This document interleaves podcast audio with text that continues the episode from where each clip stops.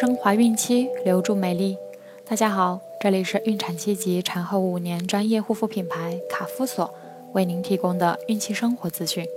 我是主播蜡笔小新，欢迎关注卡夫索官方微信公众号，拼音卡夫索零零一，了解更多。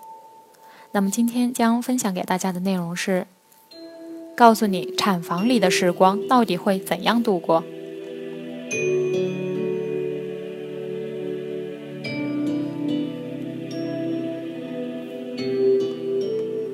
临近分娩，可能你依然对有些问题保持疑问和担忧。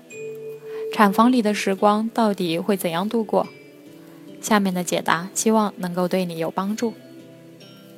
一，如果要生了，到了医院产房里却没地儿，怎么办？首先，这样的事情极少发生。即便真的出现这样的意外，要相信这些专业的医生都有能力迅速的进行应对。比如将待产室或者普通病房改成产房，产床、胎心监测设备和所有生产中需要用到的仪器和设备都会迅速准备好。二，去医院待产时可以带什么东西？一般情况下，你可以带上所有你想带的东西，只要你觉得这些东西能够让你顺利的分娩。能够让你感觉舒适，你都可以带在身上，比如靠垫、手机、iPad、食物、水等等。不过，有的医院可能会有特殊要求，最好在产前咨询医生。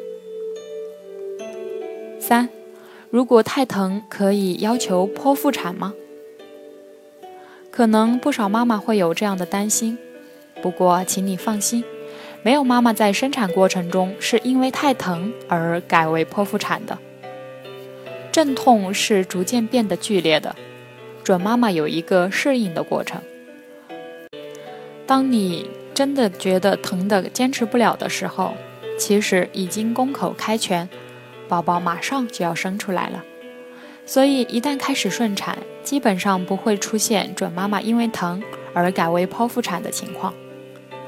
另外，如果宫口开全，这时算是进入了第二产程，胎宝宝已经进入产道，也没办法再实施剖腹产了。有的医院还可以提供无痛分娩的服务，让您更顺利的通过分娩期。具体也可以咨询你的医生。四，宝宝出生后，我就马上能出产房了吗？不会的，你需要继续在产房待上大约两个小时。宝宝出生后，医生确认宝宝一切正常，然后会把宝宝放在妈妈身边，开始对妈妈进行一些后续的工作，例如观察产后出血情况，产道撕裂或侧切也要进行缝合。这个过程大概会持续两个小时。当医生认为你已经安全地度过了第四产程，才会转入一般病房休息。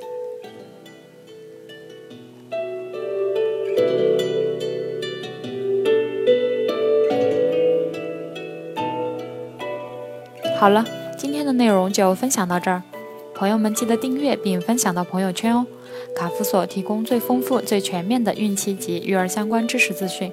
天然养肤，美源于心，让美丽伴随您的孕期，期待您的关注。